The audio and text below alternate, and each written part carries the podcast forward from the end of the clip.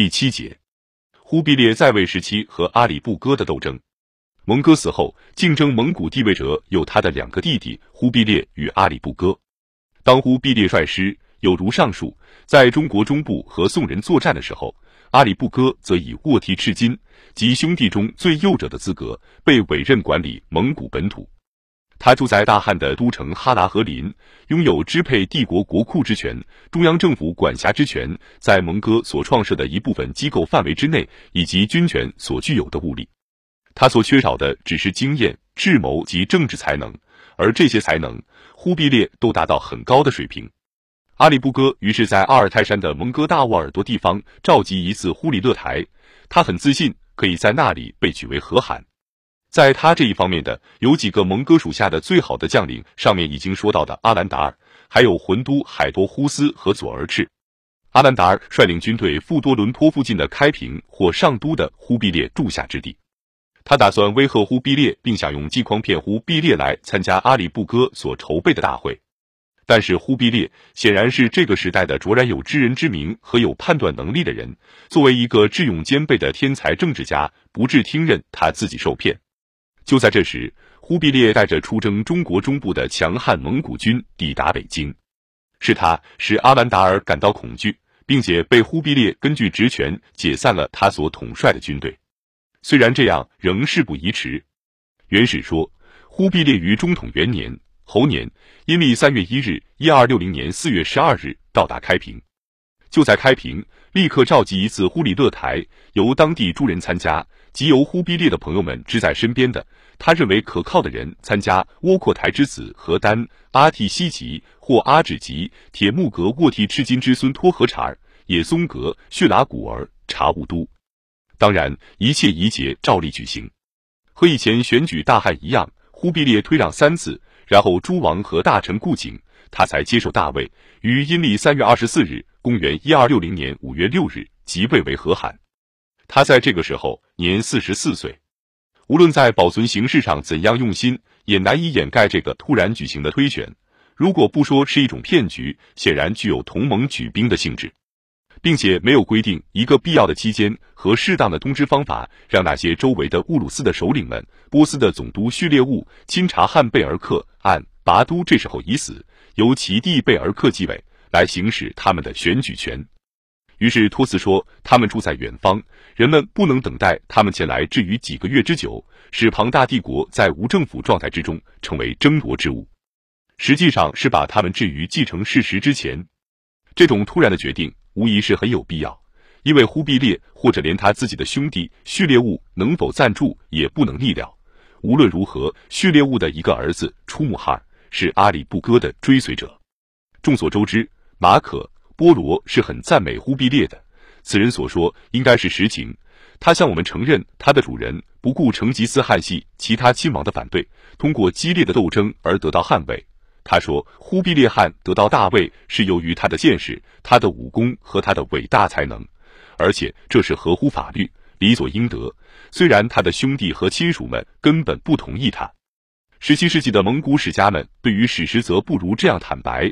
首先是阿勒谈。铁卜赤的作者约在一六零四年，继之为萨囊彻臣约在一六六二年。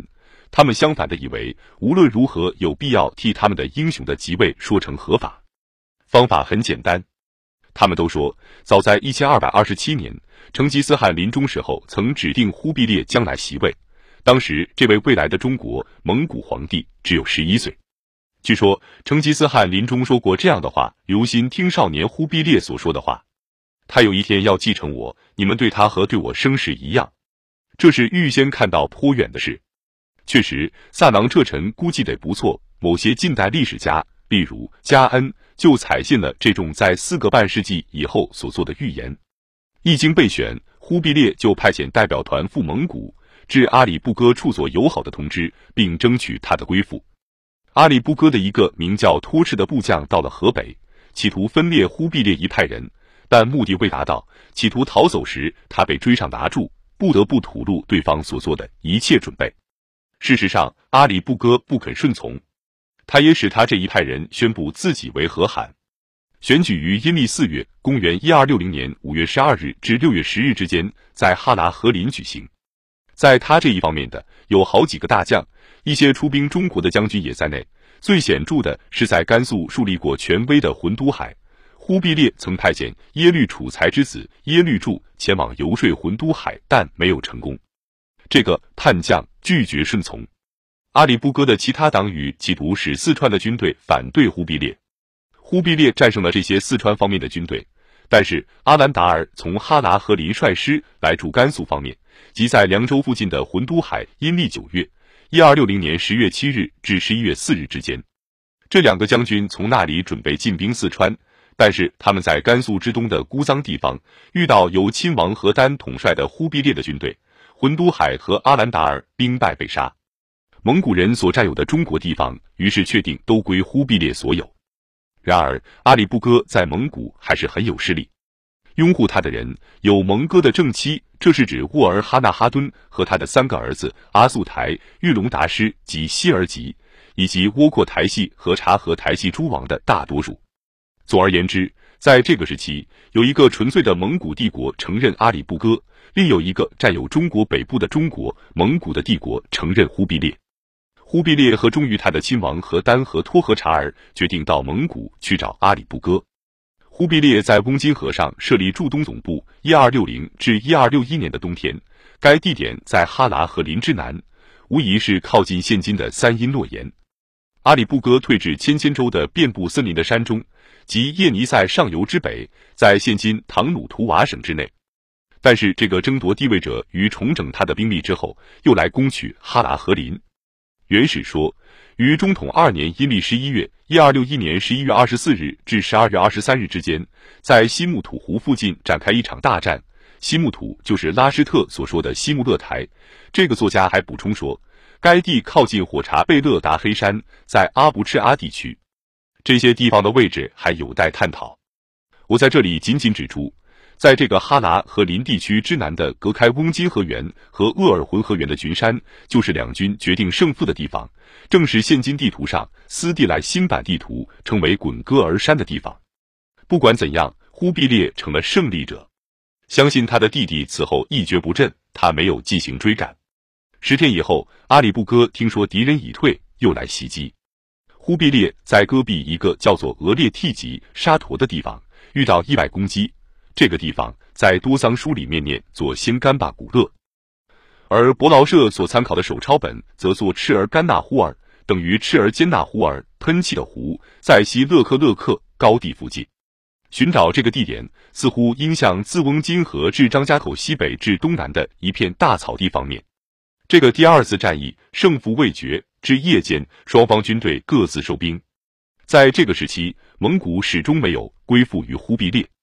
不但阿里不哥在那里统治，而且他还有一个盟友对他承认，这就是察合台系的阿鲁呼，受他的任命为突厥斯坦汗国之主。新晋自行取得了别什巴里、阿利马里和察合台系封地的其他地方，一直至于阿姆河。然而，也就在他这一方面开始了阿里不哥的失败。几个月之后，阿鲁呼突然离叛阿里不哥，而宣称倒向忽必烈。阿里不哥这样便从后方的西南面受到攻击，不得不正式向突厥斯坦开战。他的部将哈拉布花在布达城附近被阿鲁呼杀死。这座城一般以为是在俄壁湖的南边。之后，阿里不哥的另外一个部将阿速台反攻阿鲁呼，突袭取得在现今固勒扎的附近的阿利马里，迫使阿鲁呼放弃伊犁地区而逃避于喀什加里亚，从那里再退到撒马尔干。阿里不哥于是移驻伊犁，但是他在那里的行为像一个纯粹的游牧人，不能适应突厥斯坦的半定居生活方式。他的暴虐行为使阿利马里人对他离心，连他自己的部将们也觉得愤怒。他军队的一部分竟往投降忽必烈的前锋部队。这支前锋部队，据拉施特说，是驻扎在扎巴罕河，这无疑是指我们地图上的在乌里雅苏台地区的察贝罕或查布肯库尔。最后。沃尔哈纳哈敦也突然转变过来反对他。我在其他书中曾说到此事，使这位蒙古专制反抗者为之气馁。困处于已成为敌人的察合台系的突厥斯坦和忽必烈诸军的中间，阿里不哥最后不得不前往投降忽必烈。至元元年阴历七月，鼠年甲子，即在公元一二六四年七月二十五日至八月二十二日之间，阿里不哥和他的同党诸王阿速台、希尔吉等来向他的兄长投降。这显然是在绝望之中的决定，因为阿里不哥在斗争之中表现得极为残忍，现在应该害怕受到应有的报复。胜利的忽必烈接见失败的阿里不哥，很有戏剧色彩。阿里不哥在御帐之前做出请罪的样子，人们用帐帘罩住他，被这样遮盖着，他依俗跪拜。既知准许进帐，他在指定的地方站立一些时候。忽必烈感动地注视他一会儿功夫，看到他垂泪，忽必烈也制止不住自己的眼泪。忽必烈于是问阿里不哥：“吾弟，我们两人究竟哪一个有理？”这个被排除的争夺地位者以哲学家的风度答复说：“从前是我，现在是汝。”难堪的争论可能发生。托合察儿那言，凭着他是成吉思汗侄子的资格，及时的插进来说：“和罕所欲的是今天，不问过去的事，只追寻欢乐。”于是宴饮开始。但是第二天，忽必烈下令谢系阿里不哥诸将，主要将领十人被判死罪。至于阿里不哥和阿速台，忽必烈赦免了他们，但是阿里不哥于一个月之后病死。